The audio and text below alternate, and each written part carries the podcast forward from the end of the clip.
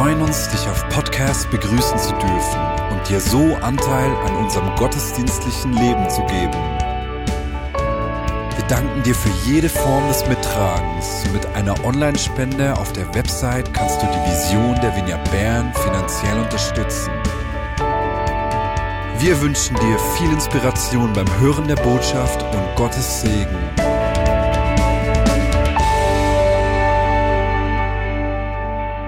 Hey, guten Abend. Es ist richtig schön, heute aus der Ferne im Gottesdienst, im Fünfi-Gottesdienst zu Bern mit dabei zu sein. Wir sind mit 80 bis 100 Leuten in der Vineyard-Ferien in der Toskana. Wir genießen die Wärme, wir genießen das Meer, wir genießen die Gemeinschaft und gleichzeitig auch miteinander einfach uns von ihm zu inspirieren. Am letzten Wochenende bin ich mit, dem, äh, mit der Gemeinde Centre de Vie aus Neuchâtel in Lesin an ihrem Gemeindewochenende gewesen. Äh, die, die, die, Gemeinde Centre de Vie äh, ist mit uns befreundet. Das ist eine Gemeinde, wo äh, etwa 30 Leute sich dieses Jahr schon taufen wo viele Menschen sind zum Glauben gekommen. Äh, einfach, es ist richtig ermutigend, mit ihnen hier zusammen zu sein. Und ich möchte mit euch etwas anschauen, was ich hier auch an diesem Wochenende in Lesin mit dem Centre de Vie habe angeschaut. Und zwar braucht Gott uns ja in unserem Alltag. Wir sagen in der Vignette Bern immer, die Meisterschaft, die der Glaube spielt, das ist der Alltag. Dort kommt es darauf an, verkörpern wir ihn. Sind wir Jesus dort, wo, wo, wo wir sind? Repräsentieren wir ihn? Und wir haben hier in, in Lesen, an diesem Wochenende Zeit genommen, einfach zu üben miteinander, was wir im Alltag leben wollen. Wo dort, wo wir zusammenkommen, sei es im Gottesdienst, sei es in einer Kleingruppe, sei es in einer Community oder eben auch in der Vineyard-Ferien, ist das ein sicherer Ort, wo wir das können üben miteinander, wo wir im Alltag leben wollen. Und so haben wir uns hier Zeit genommen, füreinander zu beten. Heute Morgen beispielsweise sind etwa drei Leute vollständig von, von einem Leiden geheilt worden, fünf äh, zu einem grossen Teil. Mindestens fünf haben eine Berührung erlebt, eine spürbare. Und das Coole war, dass einige das erste Mal überhaupt für Leute gebetet haben, die das vorher noch gar nicht gemacht haben. Dort, wo wir miteinander sind, ist es ein Ort zum Üben. Jetzt, wie braucht Jesus uns im Alltag? Eine Geschichte aus Johannes 2 prägt mich dort und redet immer wieder zu mir. Das ist eine Geschichte, die wir vor x Jahren in der Vignette Bern schon mal zusammen angeschaut haben, die mit mir richtig viel gemacht hat. Es ist das erste dokumentierte öffentliche Wunder von Jesus, das dort hier passiert. Wenn du kannst, Johannes 2 auf, die Bibel dabei hast, wir werden die ganze Geschichte dort hier miteinander anschauen. Äh, das Wunder dort, das Wunder zu Kana, was sich dort abspielt, ist sehr wahrscheinlich die Hochzeit vom Johannes, vom Autor vom Johannesevangelium selber. Jesus ist mit ihm verwandt. Er ist sehr wahrscheinlich der Cousin und er kommt mit seiner Familie an das Hochzeitsfest. In der damaligen Zeit ist es normal oder üblich dass die Familie vom Bräutigam alles zum Hochzeit hat mitgebracht. Das heisst, das Essen, die Kleider der Brut, das Hochzeitskleid, Dekoration, der Wein. Um das alles hat sich die Familie vom Bräutigam gekümmert.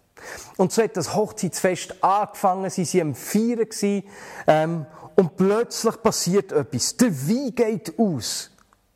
Das ist für die Familie vom Bräutigam äußerst peinlich gewesen.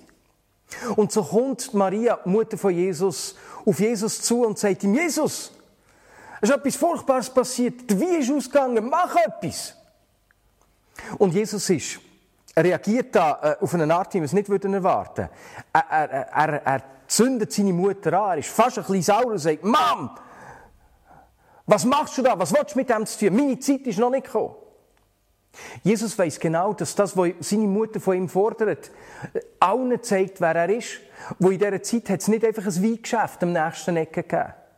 Jesus hat nicht einfach können Wein besorgen sondern er hat genau gewusst, sie erwartet, dass ich Wein mache.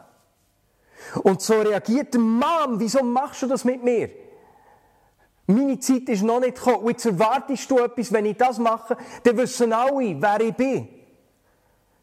Aber seine Mutter, die Maria, Sie wendet sich um, sie dreht sich den Diener zu und sagt einfach zu ihnen, macht, was immer er euch zu tun heisst. wenn du das in deiner Bibel noch nicht angestrichen hast, das ist der Vers, der Text, wo du unbedingt musst merken das ist damals ein guter Rat und ist es noch heute, wo wir Nachfolger von Jesus, bei uns geht es darum, äh, unser Kern ist, wir wollen ihm ähnlicher werden, wir wollen tun, was er uns sagt, genau wie wir das hier sehen. Weißt du, du kannst äh, äh, zu einem Kind, zu einem Sohn, zu einer Tochter von, von, von Gott werden, indem du dich ihm zuwendest, indem du dich entscheidest, dein Leben auf ihn aufzurichten und dich umdrehst. Aber ein Diener kannst du nur sein, wenn du Seite an Seite mit Jesus durchs Leben gehst. So nach, dass du seine Stimme hörst, wenn er dir im Alltag sagt, hey, jetzt hier, liest das auf. Sag dieser Person etwas Nettes, wo, wo die Gedanken gefahren hat. Sei grosszügig in einer Situation, wo niemand Grosszügigkeit würde erwarten. Oder bet für die Person, ähm, wenn, wenn dir ein Nachbar oder ein Arbeitskollege von einem Leiden erzählt. Nach einem dran sein. Und so sagt die Maria zu den, zu den Dienern, tut, was immer er euch sagt. Und dann lesen wir ab Vers 6. Im Haus standen sechs Wasserkrüge aus Stein, von denen jeder etwa 100 Liter fasste. Man brauchte sie wegen der Reinigung, die das Gesetz vorschreibt. Jesus sagte zu den Dienern, füllt diese Krüge mit Wasser, und sie füllten sie bis an den Rand. Wenn wir den Text anschauen, da ist nichts Extraordinäres, was passiert. Nichts Spezielles, sondern einfach ganz normal. Die Diener machen, was Jesus ihnen gesagt hat. Sie nehmen die grossen Krüge, die je 100 Liter haben gefasst, also die sind schwer die Tonkrüge. Sie schleppen sie zur nächsten Quelle, weil in der damaligen Zeit hat es ja nicht fließend Wasser gegeben in den Häusern. Sie füllen sie dort mit Wasser, das alleine hätte Zeit gebraucht. Und dann schleppen sie die schweren, vollen Krüge zurück. Sie schwitzen. Sie, sie spüren die Arbeit. Und zu dem Zeitpunkt sind sie die Einzigen, die irgendetwas machen. Niemand sonst weiss überhaupt, was passiert. Die meisten wissen auch nicht mal, dass der Wein ausgehen ist. Die, Fest, äh, die Gäste am Fest wissen nichts. Der Bräutigam, äh, der Bräutigam wird nicht erwähnt. Der Speismeister weiss von nichts, sehen wir näher. Niemand weiss nichts. Und die Einzigen, die die Krüge berührt haben, die etwas haben gemacht haben, sind die Diener. Und wenn wir weiterlesen, sehen wir, dass nicht mal Jesus den Krug berührt hat, sondern er, er sagt ihnen, sie sollen das Wasser schöpfen und während die das Wasser schöpfen, verwandelt sich sie wie. Wir sehen das im Text, wo wir weiterlesen. Jesus sagt zu ihnen nämlich, wo sie zurückkommen sind, jetzt nehmt eine Probe davon und bringt sie dem Mann, der für das Festessen verantwortlich ist. Sie brachten ihm eine Probe und er kostete das Wasser, das zu Wein geworden war. Er wusste nicht, woher dieser Wein kam. Nur die Diener, die das Wasser geschöpft hatten. Was? Nur sie wussten es. Weißt dort, wo wir in unserem Alltag als Diener von Jesus leben, wo wir so nahe ihm durchs Leben gehen, dass wir hören, wo er uns so Anweisungen gibt, etwas zu tun, werden wir einbezogen in Prozess. Wir tun die kleinen, unbedeutenden Sachen, Krug schleppen eben sozusagen, und erleben, wie er immer wieder mal das tut, was unsere Möglichkeiten übersteigt, wo niemand würde erwarten Die Einzigen, die gewusst was passiert, sind die Diener Sie haben die Hintergrundinformationen bekommen. Und weisst, das kleine Zeugs zu tun, wo, wo wo wir manchmal so schnell dran vorbeigehen, ist der Schlüssel. Und ich habe vorher schon ein paar Beispiele gesagt, was das bedeuten kann. Ein Freund von mir, ein Lehrer, hat vor zwei Wochen erzählt, wie er in der Schule war und in der Klasse haben die Kinder gegeneinander geschafft, sich aufgezogen, sie fies zueinander. Es war laut und irgendwann hat er so einen inneren Impuls gehabt, äh, einfach zu sagen, hey, wenn da eine Macht ist, die die Finger versucht, gegeneinander aufzubringen, der befehle ich einfach jetzt zu gehen ähm, hat das für sich gemacht und in dem Moment ist es ruhig geworden. Und in dem Moment haben die Kinder angefangen, einander zu helfen und das ist so geblieben, er auch darauf ab. Es hat sich wie etwas in der Atmosphäre verändert, so kleinen Impulsen zu folgen. Oder vor ein paar Wochen bin ich in Istanbul an einer Hochzeit. Ähm, am Morgen hatte ich noch ein bisschen Zeit, gehabt, darum bin ich äh, ich wollte auf einen ägyptischen Markt Gewürze kaufen, bin durch die Stadt gelaufen. Es war richtig heiß, gewesen, darum habe ich mir so bei einem Restaurant an einer Ecke äh, draussen ein Fläschchen Wasser gekauft. Und als ich davon laufe, höre ich so eine innere Stimme, die sagt, Mari, frag ihn, wie es ihm geht. Und im ersten Moment war es mir so ein bisschen peinlich, gewesen, weil ich bin schon weitergelaufen, ich musste umkehren, äh, 10, 20 Meter zurücklaufen, sagen, sorry, da bin ich wieder.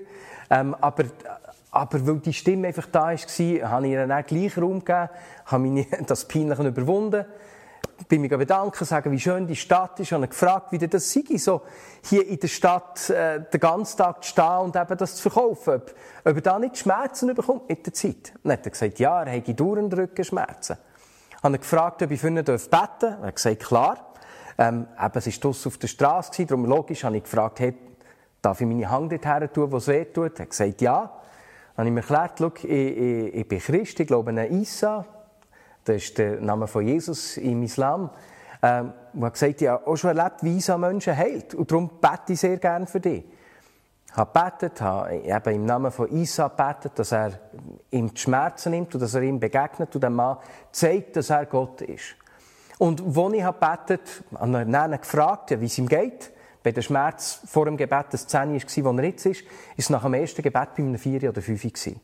Und und dann habe ich gefragt, ob ich nochmal beten darf und nach dem zweiten Gebet sind die Schmerzen ganz verschwunden. Dann hat er gesagt, wow, er muss unbedingt seinen Chef holen, weil sein Chef hat noch viel mehr Rückenschmerzen als ihn. Dann ist sein Chef gekommen, ja für einen Chef dürfen beten und auch der Chef ist geheilt worden. Dann bin ich in einen ägyptischen Markt gegangen, bin dort hier am Stand gewesen, wo ich Gewürze gekauft und dort hat einen Junge gehabt, wieder etwas einfach mein Herz. Es hat mich nicht in Ruhe gelassen. Ich kann nicht mal genau sagen, was es war. Ich einfach gewusst, ich muss, ich, ich muss etwas machen.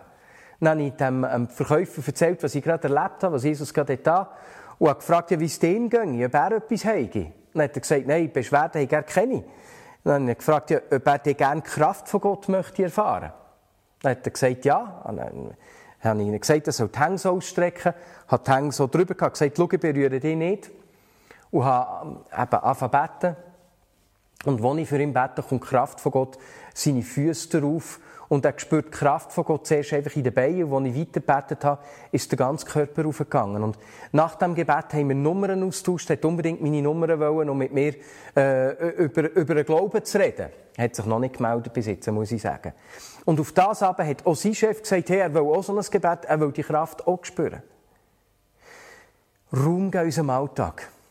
Und wie gesagt, vielleicht ist es bei dir dass du Zeit nimmst für einen Nachbar, wenn Gott dir sagt, hey, auch wenn du im Moment nicht Zeit hast, gib dem Raum, lass deinem Nachbar zu. Vielleicht ist es, dass du jemandem ein liebes Wort gibst, wo, wo äh, jemandem etwas Freundliches sagst, das unanständig dir gegenüber ist. Egal was es ist, dort, wo Gott zu dir redet und sich zeigen will, ihre Situation, das müssen wir brauchen und diesen Impulsen nachgeben. Und als Vignette Bern wissen wir, dass Gott nicht nur ein paar Spezialisten braucht. Und dass das nicht irgendwie nur eine Show ist, da drinnen. Sondern der Punkt ist, Jesus will sich durch uns, in unserem Alltag Menschen zeigen. Er will Menschen ein Leben geben, er will Menschen Hoffnung geben, er will Menschen Perspektiven geben. Er ist gekommen, dass Menschen das Leben finden. Er ist die Quelle vom Leben. Und darum wollen wir äh, einfach mit ihm Seite an Seite durchs Leben gehen, um ihn in unserem Alltag zu repräsentieren. Und darum für heute einmal mehr meine Frage an dich und an uns alle. Hey, gehen wir wie die Diener durchs Leben an seiner Seite, die einfach tun, was er uns sagt.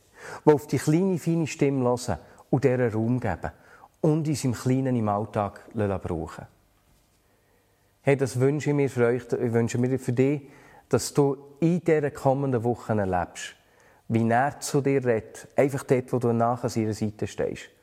Und du erlebst, wie er hier zu Bern oder dort, wo du wohnst, in, in, deiner, in deinem Dorf, in deiner Stadt, erlebst, wie er durch dich sichtbar wird. Wie er in einem Menschenleben, in ein Menschenleben hineinkommt und sich als der lebendige Gott zeigt. Amen.